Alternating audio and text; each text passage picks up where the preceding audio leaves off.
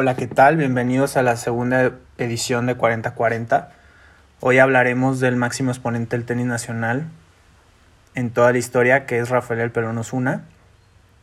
Eh, esto se trae a colación ya que en los últimos 30 años en México no ha habido un top 100. Por lo tanto, hoy hablaremos del mejor tenista que ha dado, que ha dado México, que es el Pelón Osuna. Y para empezar hablaremos breves temas de su vida privada. El pelón nace el 15 de septiembre de 1938. Se dice que desde muy temprana edad era un gran deportista. Incluso a la edad de los 10 años se convierte en el jugador más joven en ganar un campeonato nacional en tenis de mesa o ping-pong. Además de lo anterior, también era muy bueno para jugar al baloncesto o básquetbol. Incluso se convirtió en uno de los jugadores más jóvenes en debutar en la Liga Nacional de Baloncesto y fue convocado para participar en los Juegos Panamericanos por México en baloncesto. Y se dice que él empezó, en el tema del tenis, él empezó a practicar el deporte en el Club Chapultepec, en el cual él empieza a sobresalir. Y se dice que él aprovechaba sus habilidades como basquetbolista y como jugador de ping-pong para mejorar sus habilidades en el tenis y para mejorar su, velocidad. Entre los años de 1948 y 1952, el pelón ya se encontraba entre los primeros 10 tenistas a nivel nacional, y es a la edad de los 16 años donde él decide que su camino deportivo será a través del tenis, y él consiguió una beca para estudiar su universidad en la Universidad del Sur de California o USC, en el cual él aprovecha para mejorar como tenista y también obtiene el grado de licenciado en Administración de Empresas. Dentro de sus logros más importantes como tenista será que el pelón Osuna obtendrá cuatro títulos de Grand Slam, tres en la modalidad de dobles, de los cuales los obtuvo en el año de 1960, en el cual se coronó en Wimbledon junto a Rolston. En 1962 se coronó junto a otro mexicano en el US Open, Antonio Palafox. Y en 1963 Igual con Antonio Palafox obtuvo el cetro de Wimbledon nuevamente. Pero creo que en este podcast me gustaría centrarme más en su título del US Open. Eh, para el año de 1963, Osuna hace un gran torneo y se cuela la final. En esta final se enfrentaría al norteamericano Frank Froling, Frank Frowley venía de derrotar a Roy Emerson, uno de los mejores tenistas australianos en toda la historia, y se dice que tenía un gran saque. La anécdota dice que antes de la final, Osuna le comenta a su hermano, a su hermana, que va a ganar el pavo, es decir, que va a ganar el título. Y la otra anécdota que se cuenta es que antes de la final, Osuna se paraba en el fondo de la cancha y el norteamericano Frolin se encontraba por sacar, por lo que le pregunta a Osuna que si está listo para recibir su saque, lo que Osuna responde que sí, y de la misma forma le, le, comenta al juez de silla si ya puede, ya puede sacar. Eh, para esta final se dice que Osuna utilizó una estrategia conocida como la operación cha-cha-cha. Esta estrategia constaba básicamente en que cada saque potente de Frolin lo iba a devolver con un globo y se iba a subir a la red. Se dice que Osuna era uno de los jugadores más rápidos de la época y tenía una gran movilidad, e incluso le llegaron a decir el felino, y derrotó a Frolin por parciales de 7-5, 6-4 y 6-2 en esta final. Esto porque es importante, porque se convirtió en el primer latinoamericano en obtener el título del US Open. Hito que solo lo han conseguido dos tenistas más latinos, que es Juan Martín del Potro y Vilas. Entonces, Osuna, Vilas y del Potro están en esa selecta lista de ganadores de Grand Slam en el US Open. Tiempo después, Frolin, durante una entrevista, comentó que él no sabía qué hacer con los globos de Osuna que al ser tan altos lo único que veía era personas con sombrero blanco y camisas blancas. Por lo tanto, para él fue casi imposible descifrar esta estrategia. Esto porque es trascendente porque hasta el día de hoy solo hay tres latinos que han obtenido este título en el US Open y es el único mexicano en obtener el título del US Open hasta el día de hoy. Por tanto, la grandeza de Osuna pues queda reflejada con la obtención de este título. Y ahora hablaremos del segundo logro importante de Osuna. Para esto nos tenemos que trasladar a la Copa Davis de 1962, en la cual el equipo mexicano era representado por el pelón Osuna, Palafox y Mario Riamas, y era capitaneado por el gran Pancho Contreras. El primer paso que hizo México en esta Copa Davis fue derrotar a Estados Unidos y Yugoslavia en la fase de grupos de la Copa Davis. Una vez obtenido estos triunfos, México se tenía que se enfrentaba al campeón europeo, en este caso era Suecia. Se dice que Suecia era el amplio favorito para obtener esta victoria y México logra vencer a Suecia por parciales de 3 a 2 por lo cual le daba acceso a la final interzonal en la cual se iban a enfrentar a India. En este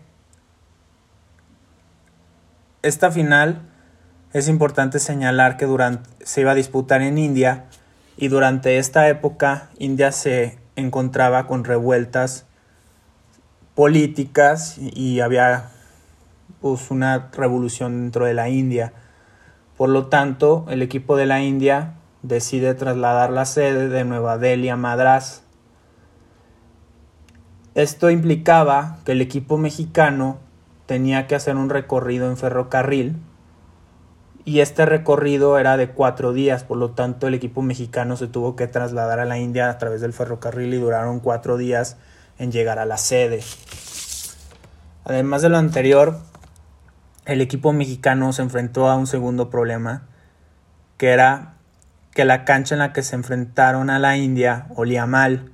Se dice que el equipo mexicano veía la cancha negra, pero decía que había muy malos olores, pero no sabían realmente por qué provenían esos olores o por qué olía tan mal la cancha.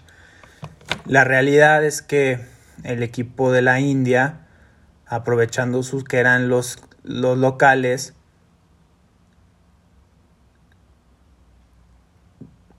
se jugó este partido en una superficie que contenía estiércol. Por lo tanto era muy desagradable para los jugadores mexicanos jugar en esa cancha. Pero aún así México lograría ganar la serie 5 a 0. Y un dato importante es que Osuna derrotó al, al hindú Frisch, Frischman este jugador en, la época, en esa época estaba rankeado entre los primeros seis mejores jugadores del mundo. Y un dato curioso es que este jugador nunca había perdido de local. Entonces Osuna fue el primer jugador en derrotarlo. De derrotar a este jugador. Este triunfo le daría a México el acceso a la final contra Australia. Importante señalar que Australia, dentro de su equipo, contaba con tres grandes jugadores, como lo son Emerson, Leiber y Fraser. En la época, estos eran los, de los mejores jugadores del mundo. Y se dice que antes de la final, Osuna le comenta a Pancho Contreras y le dice: No te preocupes, Pancho, yo a este a Leiber le gano.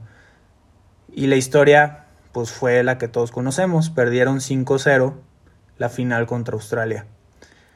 Este logro porque es importante, porque hasta el día de hoy, en los libros de historia, la única final de Copa Davis a la que ha llegado México ha sido esta. Además, durante, importante también señalar que durante esta época México competía contra los mejores equipos del mundo, incluso los derrotaba. Actualmente, tristemente, el equipo mexicano se encuentra dentro del grupo 2, que es lo equiparable a una tercera división lo cual pues es muy triste. Y por eso es más loable este triunfo, esta, esta final de Copa Davis que obtuvo México. Además de que como pudimos ver hubo varias adversidades que jugaron en contra del equipo mexicano, como la cancha con superficie del destierco, el traslado de cuatro días a la sede de Madras en la India. Entonces realmente el equipo mexicano tuvo muchos obstáculos para llegar a la final y aún así lo logró. También un dato importante es que Osuna es el único mexicano que, hasta, que ha sido número uno del mundo. Eh, y este número uno del mundo lo obtuvo en el año de 1963 y fue reconocido por la Federación Internacional de Tenis. En el, también otro logro muy importante que obtuvo Osuna es que en el año de 1968, cuando se disputaban los Juegos Olímpicos de México, obtuvo tres PCAs áureas. Un dato curioso es que el tenis, o las medallas obtenidas en el tenis en esta época, no eran reconocidas como parte del medallero porque lo consideraban un deporte de exhibición.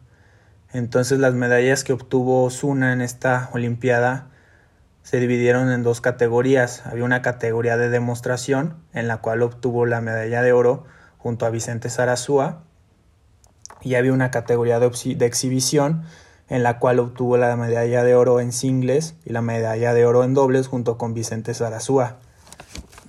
Desgraciadamente, Osuna fallece a la edad de 30 años eh, debido a un accidente de aviación cuando viajaba a Monterrey.